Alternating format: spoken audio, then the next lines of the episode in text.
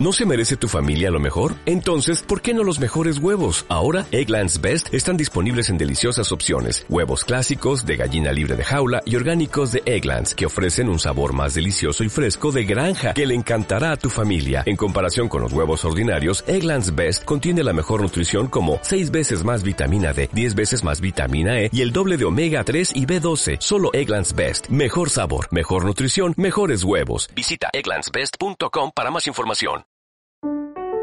Aprendemos Juntos, un proyecto de educación para una vida mejor. Eduardo Sacheri. Eduardo Sacheri es un escritor argentino que ha publicado cuentos y novelas, entre las que destaca La pregunta de sus ojos. Esta obra fue llevada al cine con el título El secreto de sus ojos, la cual recibió numerosos premios, entre ellos el Oscar a la mejor película extranjera en 2009. Sacheri es licenciado en Historia en la Universidad Nacional de Luján y ejerce como profesor en escuelas secundarias en Buenos Aires. Además, es uno de los embajadores para promover el estímulo de la lectura, campaña implementada por el Ministerio de Educación argentino.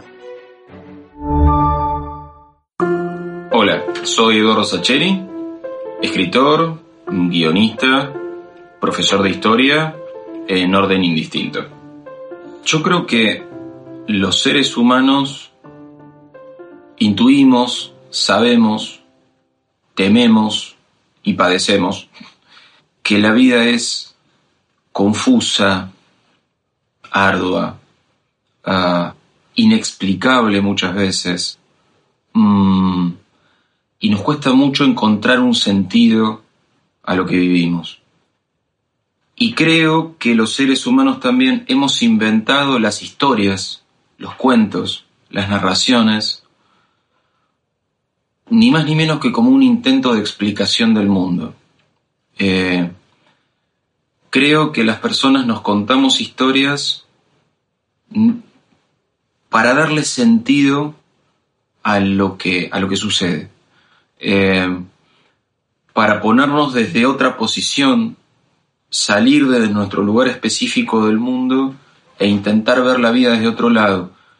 Mm, necesitamos narrarnos, necesitamos contarnos nuestras vidas o las vidas de otros o vidas ficticias para, para intentar encontrar sentidos a nuestras, a nuestras vidas, a nuestros deseos, a nuestros temores, a nuestros fracasos, a nuestras pérdidas, a nuestras aventuras y hasta nuestros triunfos. Yo pertenezco, creo, a esos escritores que descubren tarde su vocación, si es que la he descubierto, cosa que todavía no tengo del todo clara. Quiero decir, mm, hay gente que escribe desde la niñez o desde la adolescencia. Eh, yo no pertenezco a esa, a esa parte de los escritores. sí pertenezco a esa multitud que amamos leer desde la niñez. Yo me defino más como lector que como escritor. Si hay algo vinculado con los libros y las historias que me acompaña desde la niñez, es la lectura, no la escritura.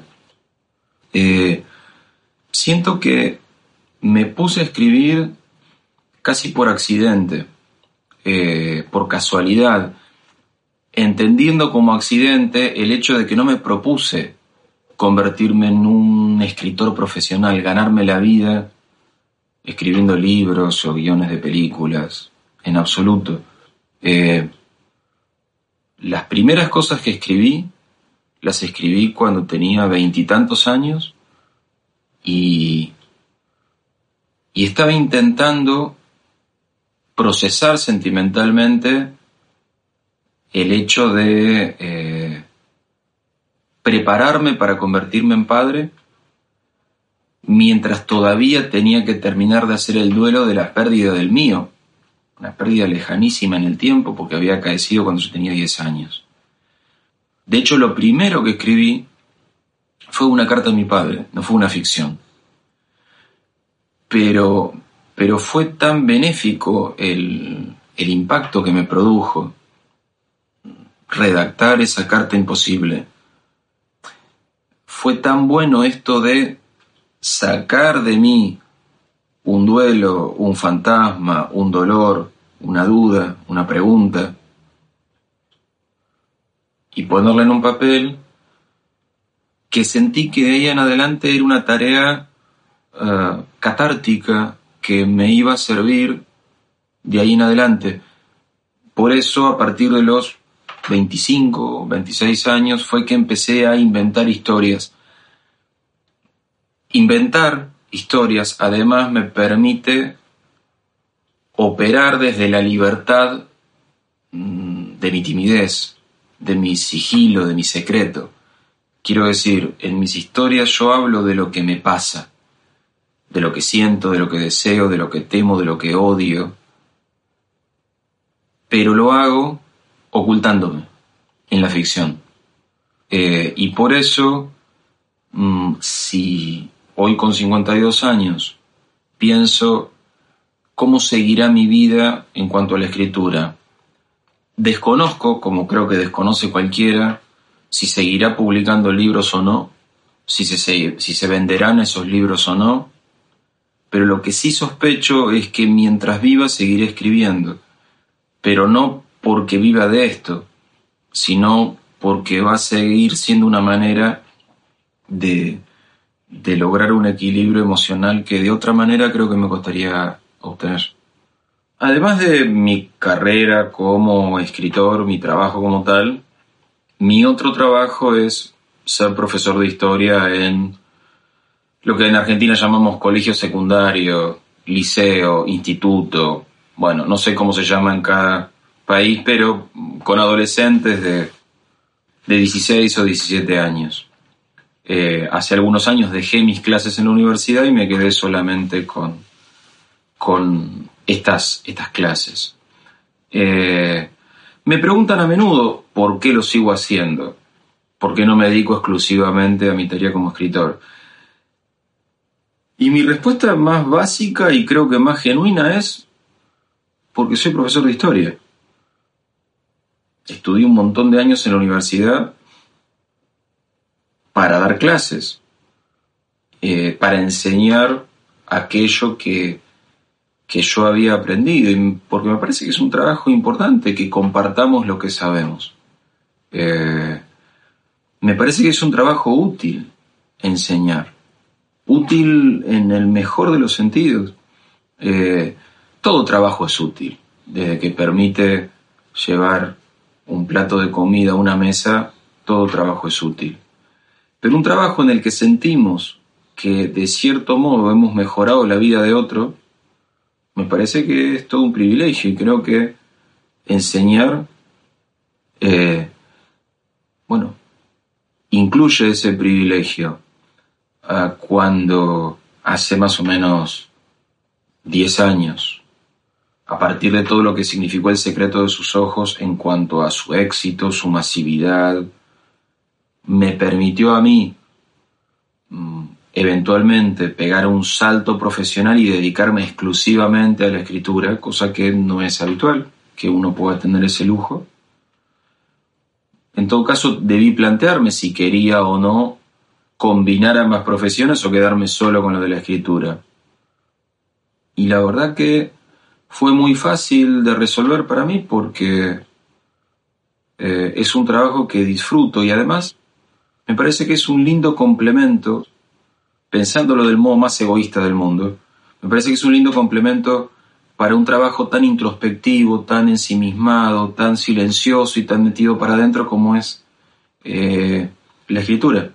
La docencia es pura apertura, pura conexión, puro contacto, puro establecer un puente intelectual y afectivo con otras personas. Entonces, insisto, desde el punto de vista de lo que a mí me conviene, creo que es un... Dar clase me propone un, un equilibrio que para mí es absolutamente beneficioso. Yo creo que más allá de lo, lo múltiple que resulta hoy en día la noción de educación y de enseñanza y de fuentes de educación. Quiero decir, hace 100 años quien te educaban eran exclusivamente o casi exclusivamente tu familia y tus profesores. Eh, hoy en día las personas aprenden de un montón de fuentes muy diversas. Y eso podría dar pie a pensar, bueno, tal vez el lugar de quienes enseñan ha perdido importancia. Y yo creo que no. Me parece que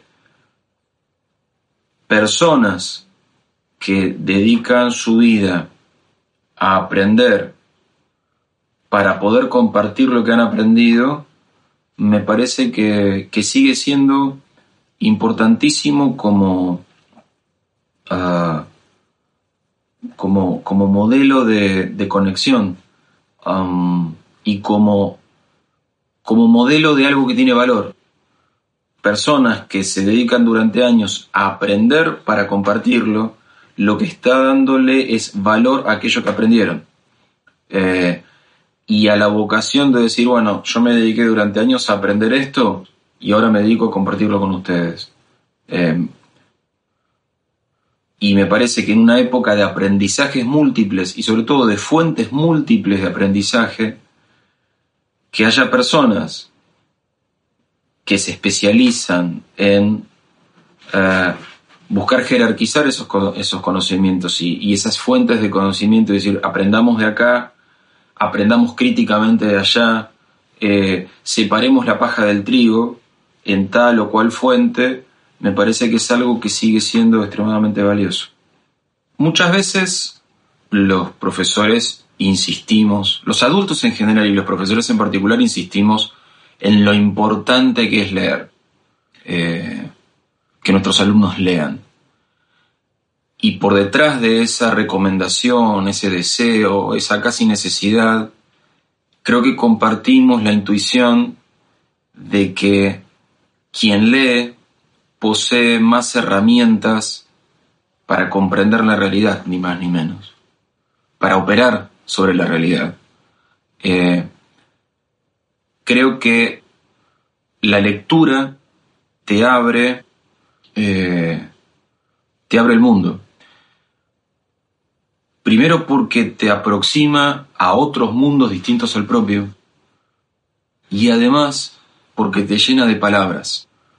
Eh, no hay otro modo de apropiarte de palabras nuevas si no es leyendo. Eh, porque esas palabras nuevas en su contexto es como uno las entiende. Uno no entiende las palabras en abstracto. El diccionario es una muleta imperfecta eh, en el sentido de que, aunque estén las definiciones, eh, hacer carne esas palabras solo se logra leyendo, encontrándolas dichas, utilizadas, siendo de provecho en algo que alguien está escribiendo. Y bueno, y, y cuanto, cuantas más palabras conocemos, en más cosas podemos pensar. Es así de simple.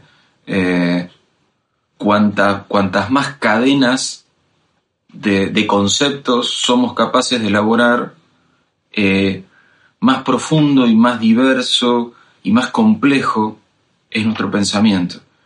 Y, la lectura es clave para generar eso.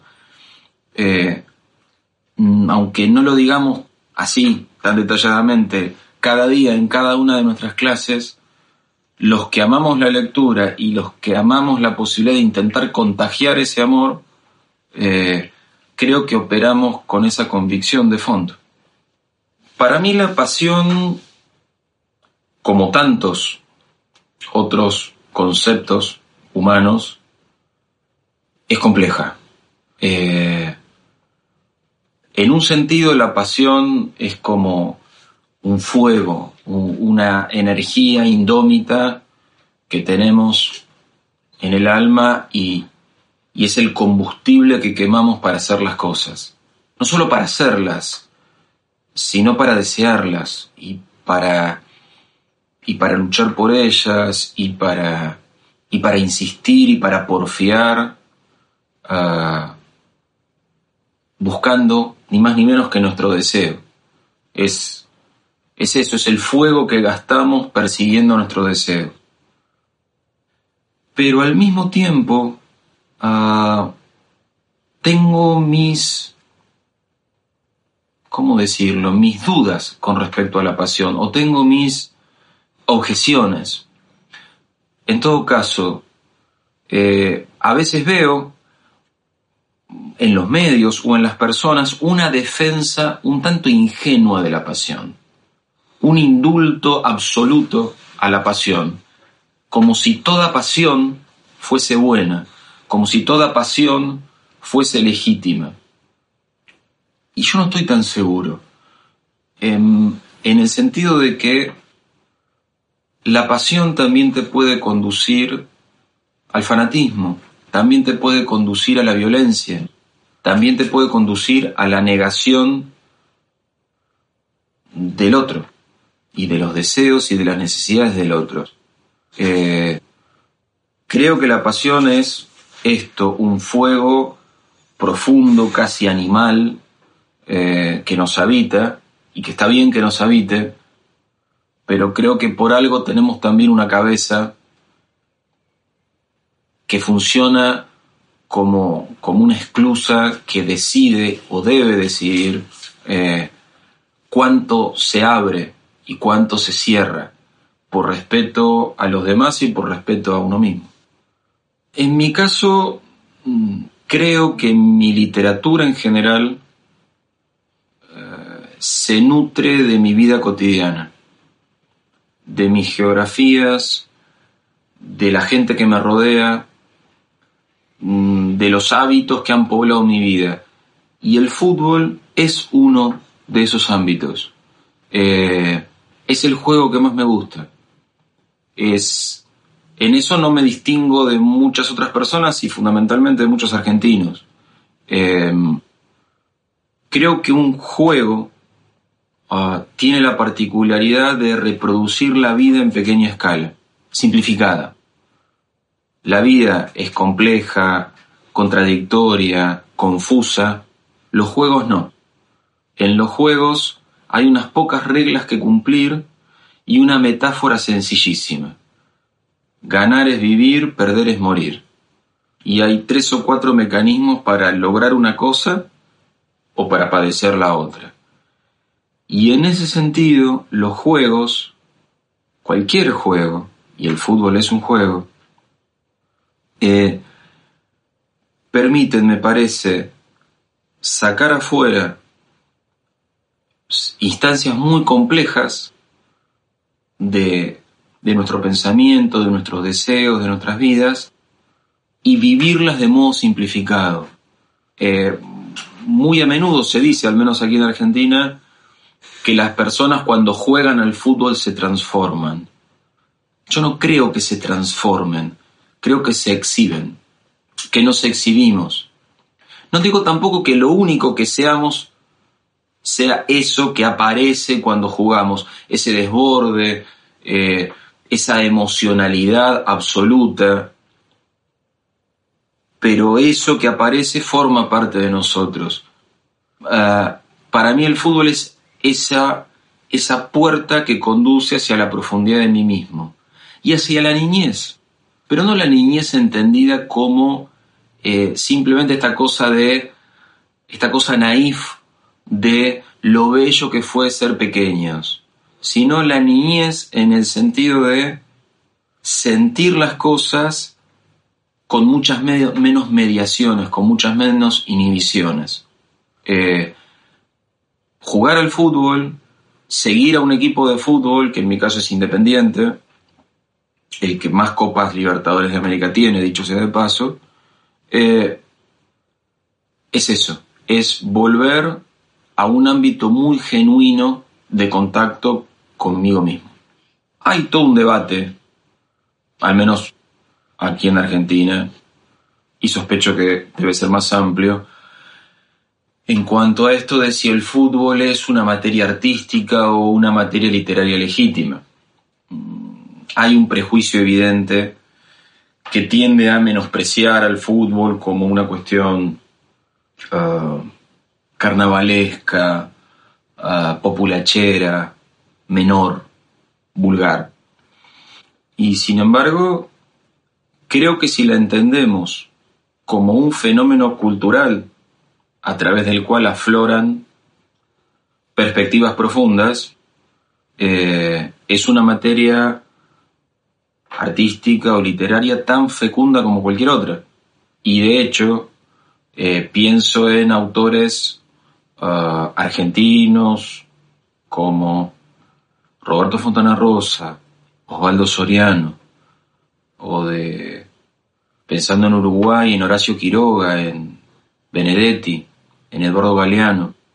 Hay toda una tradición de una cultura que al mismo tiempo, digamos, personas de alta cultura y de, de enorme eh, trabajo literario, que al mismo tiempo dijeron, el fútbol merece un tratamiento intelectual y narrativo. Y creo que los que venimos después nos beneficiamos de esa apertura al menos parcial. No, no, no abonamos un terreno estéril, sino nos movemos en un territorio ya transitado por estas figuras de renombre. Eh, y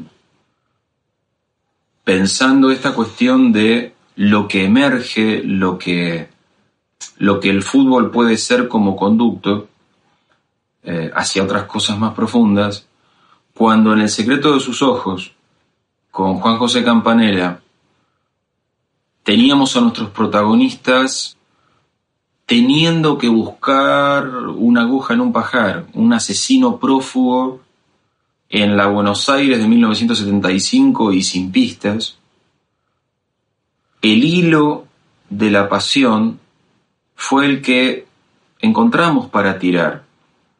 De hecho, la escena en la que Guillermo Franchella en un bar de borrachos le dice al personaje de Ricardo Darín, ah, uno puede cambiar de todo, de cara, de casa, de religión, de mujer, de Dios, pero hay una cosa que no puede cambiar, no puede cambiar de pasión, y ahí nos vamos a la escena esa famosa del estadio y de la persecución en el estadio, lo que propone el secreto de sus ojos es la pasión es una cárcel, la pasión es una cárcel que nos gobierna, y por eso vuelvo a lo que decía antes, la pasión no es algo bueno, bello, eh, constructivo y ennoblecedor, o no solo lo es, también puede ser eh, el, peor despliegue de la bajeza más, más abyecta que haya en el ser humano. Yo siento que una sociedad sin educación sería un muy mal lugar para vivir, porque sería precisamente una, una sociedad de puras pasiones, de, de puros deseos desenfrenados, donde los más débiles serían los que pierden donde los más fuertes, los más ah, enérgicos, los más violentos, los más ricos, ah, tendrían vía libre para imponer ese deseo sobre los demás. Me parece que la educación es justamente lo que pone lo que pone coto a los egoísmos más desenfrenados los que la educación es la que instala un principio de racionalidad, de equilibrio, de orden, discutible, mejorable, revisable, pero, pero orden armónico de alguna manera que, que el puro imperio de la pasión solo destruiría y haría mucho más difícil la vida de la mayoría. A veces me pregunto si esta crisis realmente nos podrá dejar algún tipo de enseñanza. Eh, por un lado pienso, bueno, es algo tan global, tan enorme, tan profundo, tan imprevisto, que necesariamente tiene que marcarnos de alguna manera. Por otro lado, en contraposición, tiendo a pensar que la inercia del ser humano eh, es muy fuerte, tan fuerte que tal vez cuando dejemos atrás las cuarentenas y la pandemia, ciertas, uh, ciertas formas de conducirnos, ciertas maneras de ver el mundo, vuelvan a imponérsenos como, como otrora.